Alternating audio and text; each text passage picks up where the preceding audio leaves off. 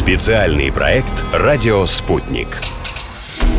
Как бы так угадать, чтоб не сам, чтобы в спину ножом? Ножа в спину не было. Все-таки сам. 40 лет назад, 25 июля 1980 года, не стало Владимира Высоцкого. Я когда-то умр. 200 с лишним стихотворений, около шести сотен песен и неугасающая народная любовь. Таково его наследие. Люди провожали Высоцкого собственным творчеством, стихами. Это был феномен всенародного литературоведения. Высоцкий вдохновляет и по сей день. Как именно, расскажут современные поэты. Слушаем, читаем, разбираем. В эфире «Радио Спутник» куплет допою Хоть мгновенье еще постою на краю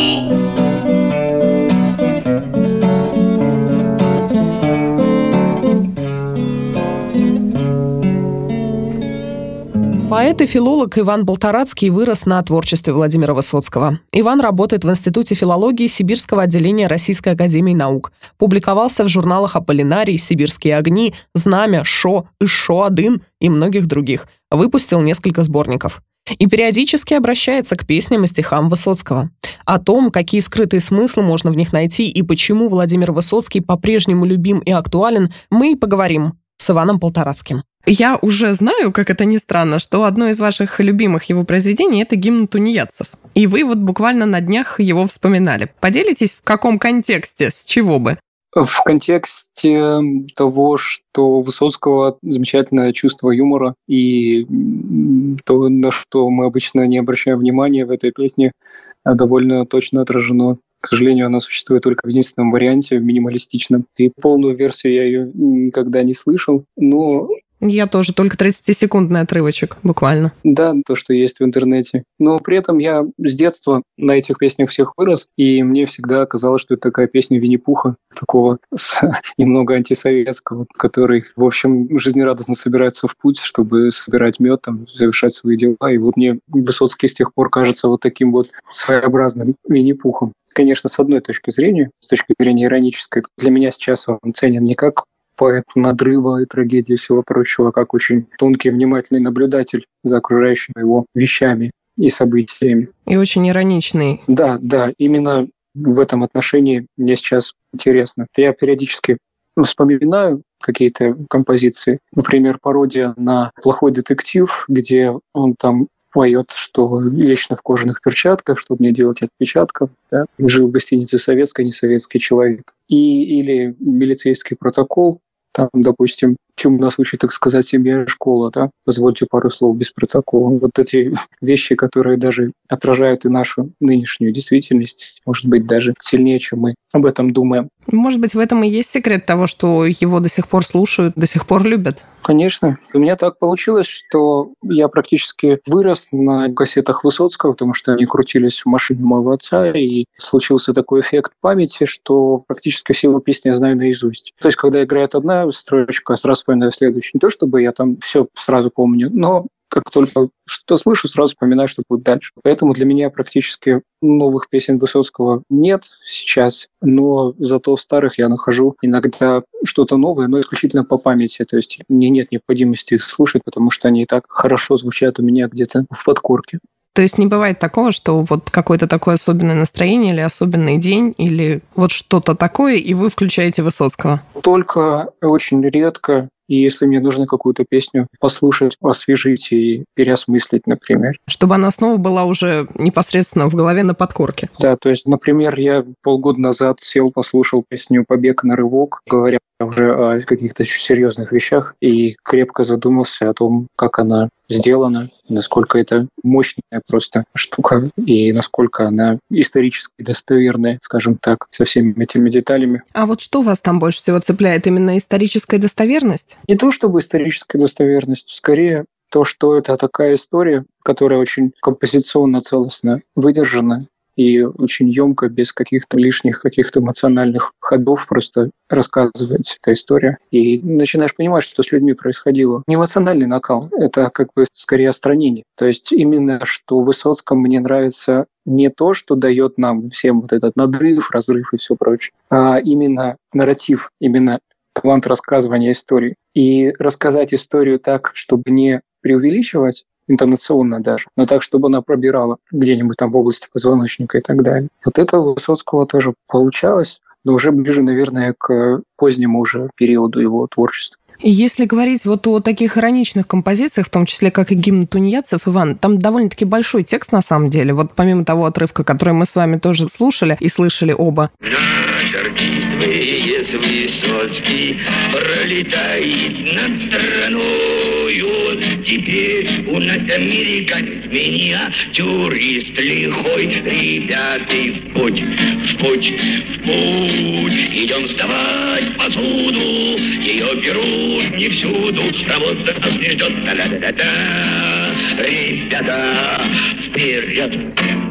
У меня складывается лично впечатление, что все равно не только вот непосредственно в этой композиции, но и в других его песнях, в его лирике, в его стихах все равно проскакивает сквозь вот эту иронию, сатиру и юмор, не проскакивает, а прям светится какая-то тоска и чувство непричастности, чувство неприкаянности какой-то. Нет у вас такого впечатления? Мы же говорим, о, наверное, каком-то лирическом мироощущении, лирическом герое. Он бывает очень разный. Я не знаю, мне кажется, что все-таки Высоцкого больше энергия, чем какое-то рефлексивное страдание присутствует. Конечно, есть порыв, есть желание выйти за границы, но я не думаю, что оно превалирует на протяжении всего его творчества. Мне не нравится это определение непонятная русская тоска или что-то такое, что позволяет... Да нет, не русская, просто человеческая. Ну вот, я не знаю, что такое тоска. И есть у Высоцкого, ну, например, композиция про райские яблоки, баллада о райских яблоках, если не путаю, она называется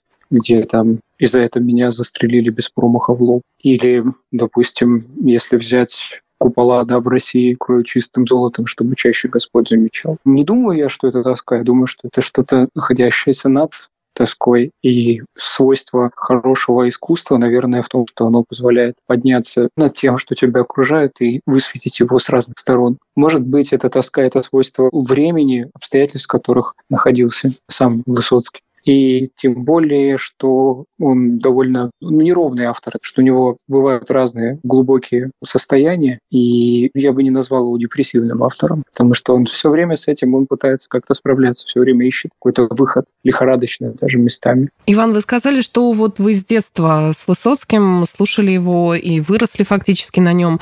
А на ваш взгляд, как-то повлияло его творчество на ваше? Нет, никак не повлияло абсолютно, потому что мы совершенно разными вещами занимаемся. Сейчас говорить, а так, конечно, непрямое влияние, безусловно, потому что это формировало мое ощущение мира, мировоззрение, ощущение языка и так далее. Я очень благодарен Высоцкому за то, что он мне передал, и за то, что я сейчас удивлением нахожу у него. Если говорить серьезно, то это, как Бродский замечал, что это большой поэт, а не просто песенник с какими-то протестными композициями. Но я думаю, что даже сейчас у меня иллюзий к его творчеству не так много. Нет необходимости. А есть что-то, что вам категорически не нравится, какое-то произведение, Иван? Что мне категорически не нравится? Наверное, какие-то заезженные вещи, из которых уже ничего не извлечешь, вроде паруса. Многие лета вам, кто поет, во сне все части света Могут лежать на дне все континенты Могут гореть в огне Только все это не по мне Парус! Порвали парус! Каюсь, каюсь, каюсь Парус — это какая-то тоже попытка, наверное, даже на другой территорию зайти и сыграть. По правилам импрессионизма, а Высоцкий вовсе не импрессионист хотя он тонкий художник, но вот непонятный набор этих образов, он, кажется, у него не сросся. Или там, если взять «Я не люблю», вот это прямолинейное высказывание, когда стреляют в спину, но также против выстрела в упор. Вот то, что в первую очередь вспоминается, когда говоришь про Высоцкого. Не то чтобы я против этого, просто есть вещи, которые мне гораздо интереснее, потому что в них объем побольше. А это просто плоские такие, скажем, декларативные высказывания. А что сейчас вы упомянули, что и продолжаете сейчас сейчас что-то открывать для себя новое в его строках? Да, я продолжаю открывать, потому что мне очень интересно такое стихийное чувство языка и умение создавать интонации разных людей. То, что потом, ну, может быть, сохранилось в так называемой бардовской песне, но в очень разных вариантах. То есть у Галича, так, допустим, это один совершенно талант рассказывать истории голосом другого человека Высоцкого, другой это Михаила Щербакова, еще один. Но я при этом саму бардовскую песню не очень люблю и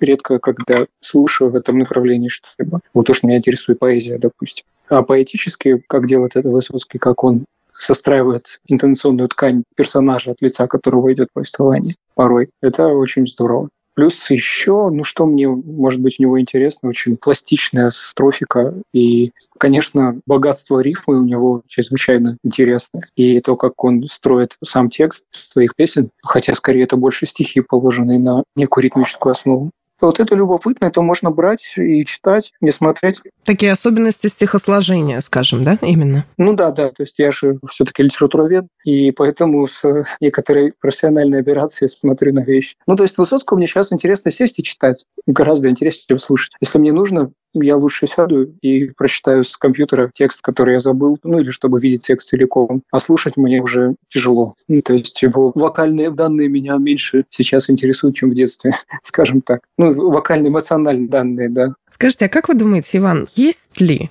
будет ли и нужен ли вообще, на ваш взгляд, сейчас в современной России вот такой Высоцкий? Если он есть, мы его уже никуда не денем. И если говорить про второго Высоцкого, то, конечно, он не нужен, потому что мы еще с одним не разобрались. А если говорить про статус Высоцкого сейчас, то есть то, что он сделал, как он сейчас реализуется в нынешней, он, конечно, необходим, потому что действительно показывает многое в человеке. То есть то, что как бы мы называем вечным, то, что является частью человеческой природы, тем более, если ближе идти частью природы советского человека, частью природы постсоветского человека, вот это все бесценный опыт наблюдения за собой и за окружающими людьми. Это возможность такой и портрет человека, и портрет эпохи таким образом. Да, да, да. Запечатлеть. И, ну, конечно, превосходящие рамки непосредственно отдельно взятой эпохи и отдельно взятой личности. Ну, то есть то, что есть талант, скорее всего. Но при этом отыгрывать стратегии подражания Высоцкому, то есть уже прожили этот этап, то есть разные эпигоны, которых очень много, и люди, которые так сильно любят Высоцкого, что свои собственные песни поют под него, под гитару там и так далее, мне кажется, не уже вне современности. То есть это уже как бы будет откат назад. В современной реальности,